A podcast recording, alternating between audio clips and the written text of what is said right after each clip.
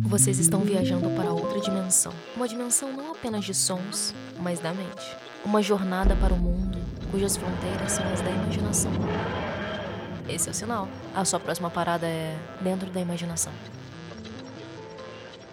Olá, pessoas, tudo bem com vocês? Eu sou a Flavia. E eu sou a Thay. E você tá dentro da imaginação agora.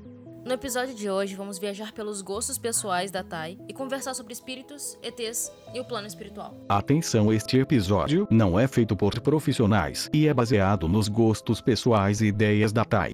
Contraindicado para pessoas sensíveis. Leia a bula.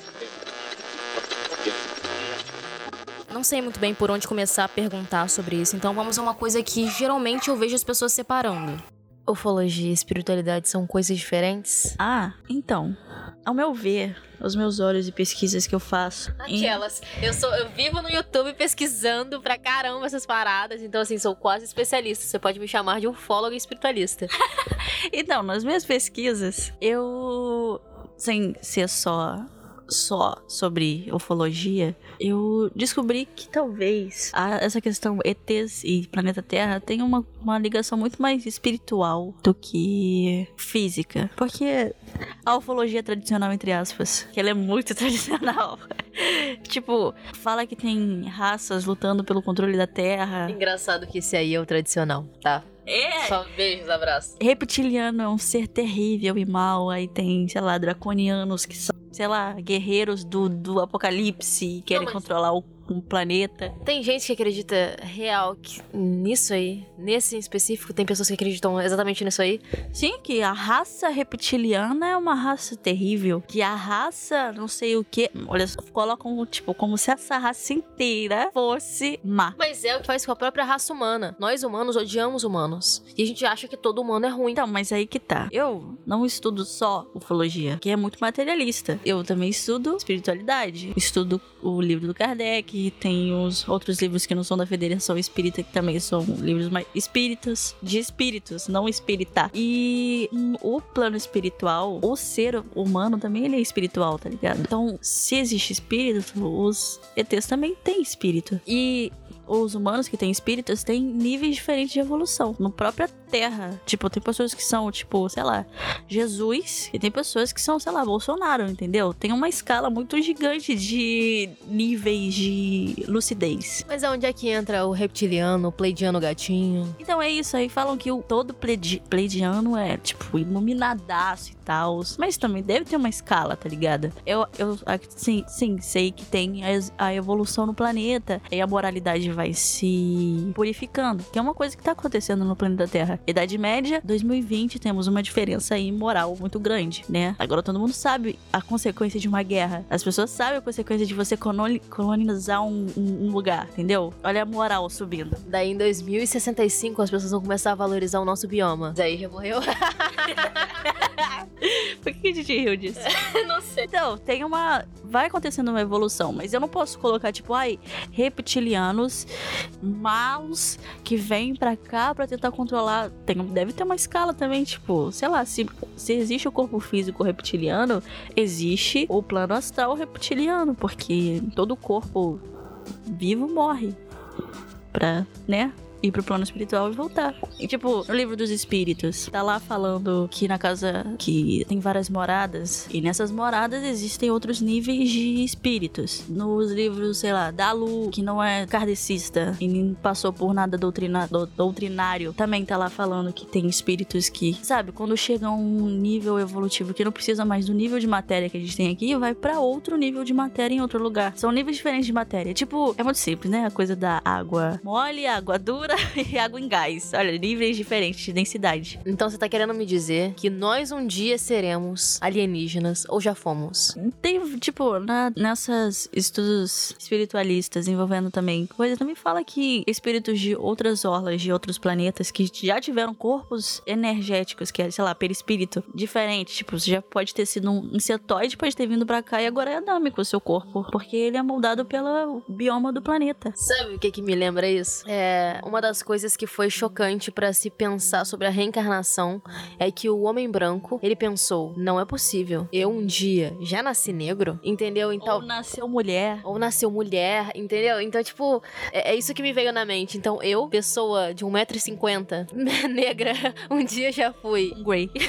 grey, eu já fui cinza E piquititita. e sem órgãos sexuais. Exatamente. Mas é claro, eu acho que qualquer reencarnação ela é muito planejada, é muito bem planejada. Na verdade, ela deveria ser muito bem planejada para que a reencarnação fosse muito mais cheia de ajuda. Mas quem planejaria isso, tá ligado? Você tá me dizendo que Jesus senta numa nave, junto com seu amigão Deus. E aí, e aí eles planejam o que, que vai acontecer aqui na Terra e nas outras moradas? Então, existe uma inteligência superior que eu não vou colocar que é Jesus. Eu acho que Jesus, hoje em dia, no universo, é mais uma.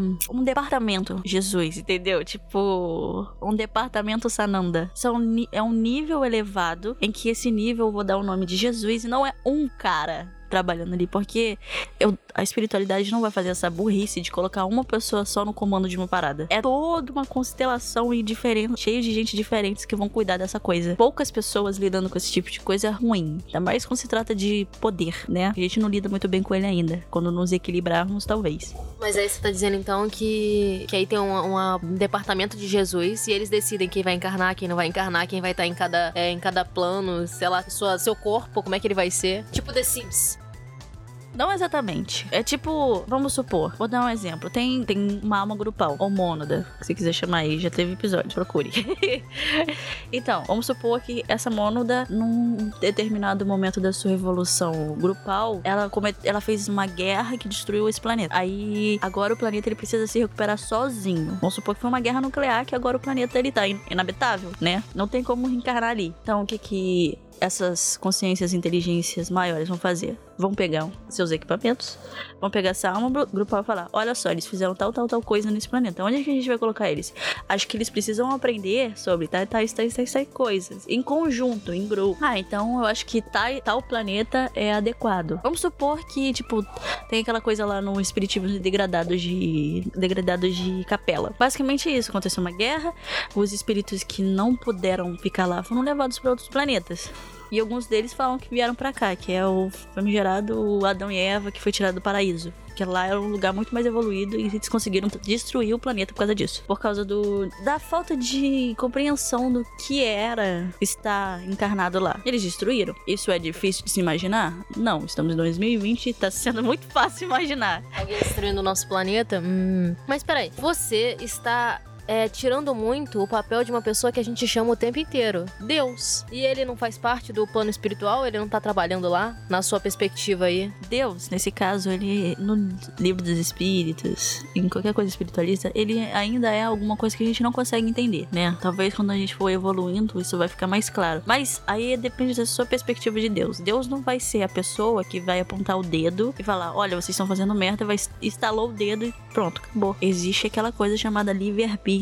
E o que eu acho que Deus quer, sendo que a gente foi criado por causa dele, é que a gente aprenda sozinho. Tipo, não existe, não existe basicamente uma energia ruim, uma energia boa, tá ligado? Nem o mal absoluto, o. Existe o bem que é a potencialidade daquele, daquela energia, que pode ser considerada negativa. Só que nenhum mal é todo mal, entende? Mas Vamos tudo bem, é tudo bem? Ué, às vezes você passa só por coisas boas não te ajuda a crescer. Por exemplo, sei lá, se você nasce herdeiro. E tem todo o dinheiro pra você conseguir viver uma vida inteira sem se preocupar com ele. Eu acho que várias coisas, tipo ética, respeito, caridade, talvez fique faltando no seu aprendizado naquele momento, entendeu? Mas aí depende muito, reencarnação. Aí, tipo, vamos supor, aí fez aquela coisa lá da alma grupal. Aí vai reencarnar nesse planeta porque tem o nível evolutivo necessário. Que vamos colocar aqui que eles fizeram essa merda e botaram eles num planeta primitivo, onde não tem tecnologia. O que acontece naquele planeta? Essas almas não têm o nível animalesco daquelas lá. Elas já alcançaram um nível de purificação maior. Aquele planeta, ele sofre automaticamente uma modificação. Tipo, os corpos que vão reencarnar lá, eles são mais evoluídos. Eles vão se evoluir mais. Pelo próprio planeta, ele vai preparando o corpo novo dessa galera. Daí eles vão ficar de pé e as mulheres vão começar a parir sentindo muita dor e as crianças vão nascer prematuras. Por aí. É o processo evolutivo que também é em conjunto com a espiritualidade, tá ligado? A Terra tem a sua energia, tá ligado? Tipo, ah, assim que você encosta, assim que, vamos supor que tem uma nave que veio fora do nosso sistema solar, assim, fora da nossa galáxia, vai chegando pra cá, todo o corpo luminoso, o corpo perispírito, o corpo espiritual da pessoa já vai se modificando para se adaptar a esse lugar. Por isso que o corpo humano não fica no espaço, não fica em Marte, porque ele é feito pra Terra. A gente poderia ir pra Lua e pra Marte de boa, sem traje, no perispírito. Mas, Tainá, o que que é o nosso corpo espiritual aqui? O que que é o nosso perispírito? Eu sou feita de carne, eu sou feita de matéria. Então, se eu fosse pelado, eu poderia ir para a lua? Poderia, se fosse com o seu perispírito. Não, mas eu tô pelado. Eu, literalmente, eu, Flavitinha, eu tirei a minha roupa e entrei numa nave. Você gostaria de se imaginar pelada indo pra esse Jaguari? Obviamente que não, mas você disse que com o nosso perispírito a gente chega lá. O nosso perispírito é o nosso corpo? O perispírito é o nosso corpo energético. Ou o nosso corpo espiritual. É tipo, ah, vamos supor que você é uma luz. Só uma, uma centelha de fogo. Vou colocar assim, tipo, brilho. Aí, tipo, você não tem corpo para poder fazer as coisas. Você não tem polegares, não tem perninhas para andar, você não tem boquinha para beijar, você não tem, sei lá, braço para abraçar. Aí o que, que você pensa? Olha, se eu fizer um traje para mim poder fazer essas coisas, tipo, a sensação de voar, a sensação de. Aí você vai lá e constrói um corpo energético, que ele é sutil, sabe? Ele te dá forma para você poder atuar e mas ao mesmo tempo ele é mais sutil. Aí mas aí tem um empecilho de que nesse nível de sutileza você ainda não consegue passar pela dor, nem pela sensação de medo, sabe? Que é obviamente o que todos nós queremos, né? Ué, mas se você nunca passou por isso, tem uma certa fascinação de saber como é que essa coisa é, não é? Tipo, sei lá, se você nunca fumou maconha, essa coisa fica, pô, nunca fumei maconha. Será que é legal? Será que não é? Aí você acaba fazendo em algum momento porque você não sabe qual é a experiência da coisa. Então aí o seu corpo sutil, né?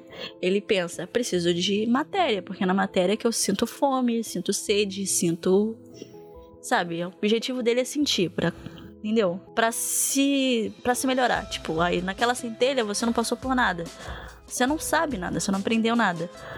Aí você faz isso. Aí você decide, vou usar o meu corpinho para ir na matéria. Aí você faz um novo traje chamado corpo material, que você pensa, olha, vou usar ele um pouco. Você fez um traje para fazer um traje, para usar o traje. É, é, tipo, é, tipo, quando você vai usar uma armadura, você precisa de roupa em cima dela para a armadura não te machucar. Saquei. É tipo, eu sou gás, me fiz em lugar de água, mas depois eu precisei me fazer gelo. Usando a coisa dos estados aí que você sempre usa. Que é mais fácil de entender. Aí, depois desse processo todo, aí você usa o seu corpo energético conjunto com o corpo material, que ele é ligado por um fiozinho chamado cordão umbilical etérico, ou fio de prata, ou sei lá, qualquer coisa que você queira chamar. É um fio energético que liga você a um corpo material. Quando você desencarna, no caso morre, você perde esse cordão. Até encontrar. Até você encarnar de novo e ele ser ligado ao seu pai ou à sua mãe quando você for encarnar de novo. Até você ter o seu corpo completo que vai ligar. Esse cordão umbilical, ele é um, é um tipo um fio, um cordão, pode imaginar um cordão umbilical mesmo, de, que brilha, que se liga energeticamente às coisas, sabe? Tipo, quando você é bebê, se liga à sua mãe e ao seu pai. Quando você vai crescendo, ele vai, sabe, pegando energias na natureza e tal. Esse tipo de coisa. Teoricamente acontece até com os Greys, ou os Pleidianos, ou os. Me fala uma outra raça aleatória aí. uh, sirianos. Ah, vai acontecer com sirianos, vai acontecer com todos eles. É o mesmo processo reencarnatório? É o mesmo processo. Se, vamos supor assim, vamos colocar uma raça que talvez eu saiba um pouquinho mais, ou não sei, que é Pleiades, que é os Pleidianos. Caso eles. É, é dito que eles têm um corpo material mas o corpo material dele é um corpo mais evoluído do que o nosso, a gente pode colocar assim, que é um corpo mais sutil. Então eles não são basicamente feitos para conseguir andar no nosso planeta, é feito para eles conseguirem andar no planeta dele. E junto com a evolução tecnológica, também teve a evolução espiritual no planeta.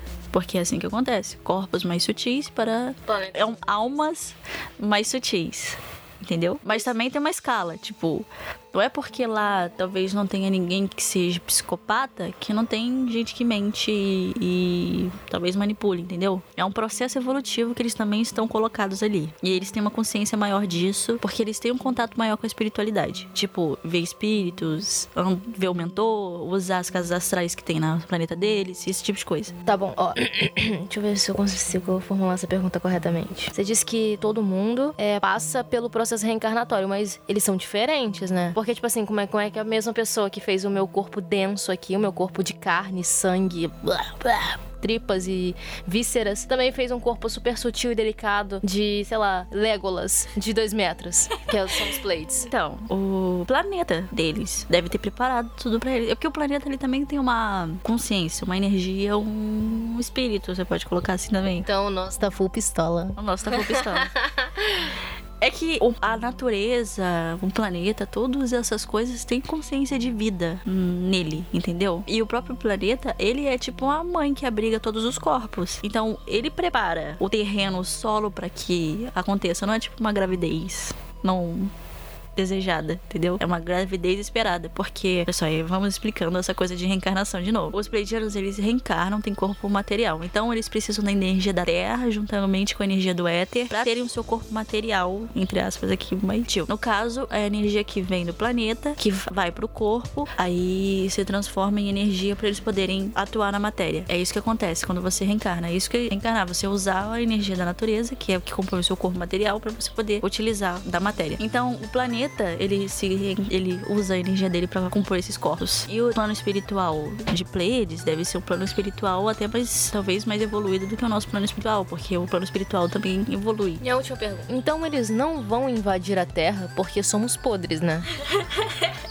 Um, o corpo físico, o material deles. O, corpo energético talvez consiga chegar à Terra, pisar na Terra, tipo, entre aspas, pisar. Mas o corpo material deles não conseguiriam, cara. Tipo, não daria pra, um, um, pra seres alienígenas virem aqui sem ter um corpo que não seja material. Eu vou reformular isso aqui. Tipo, o corpo deles não é preparado pra Terra. Nosso corpo é. Não teria como eles virem aqui sem o corpo material adâmico que temos aqui. Mas aí teriam que encarnar como humanos. Exatamente. E se eles são capazes de encarnar usando o nosso corpo material, eles têm o mesmo nível de sutileza. Então eles vão viver como humanos. Pode ter vidas de outras esferas da galáxia? Pode. Você, ouvinte, pode ser a sua primeira reencarnação na Terra. Isso é muito capaz, é muito possível. Porque, tipo, vamos pensar que. Olha só, é, é matemática.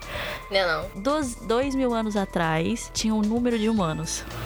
Tipo, um milhão de humanos no planeta inteiro, vamos colocar assim, 3 milhões. E esses 3 milhões morriam e nasciam, morriam e nasciam, né? Porque não tem. Não é ali que é feito. Não é ali que nasce espíritos. Não é tipo, ah, tem sexo ali e nasceu um espírito. Não. É, a pessoa que vai reencarnar é uma que já morreu antes. Então é esse processo. Vamos supor, 3 milhões. Hoje em dia somos 8 bilhões. Você pense, olha aí, aparentemente chegou mais espíritos, não é? Provavelmente você veio de outra esfera do universo.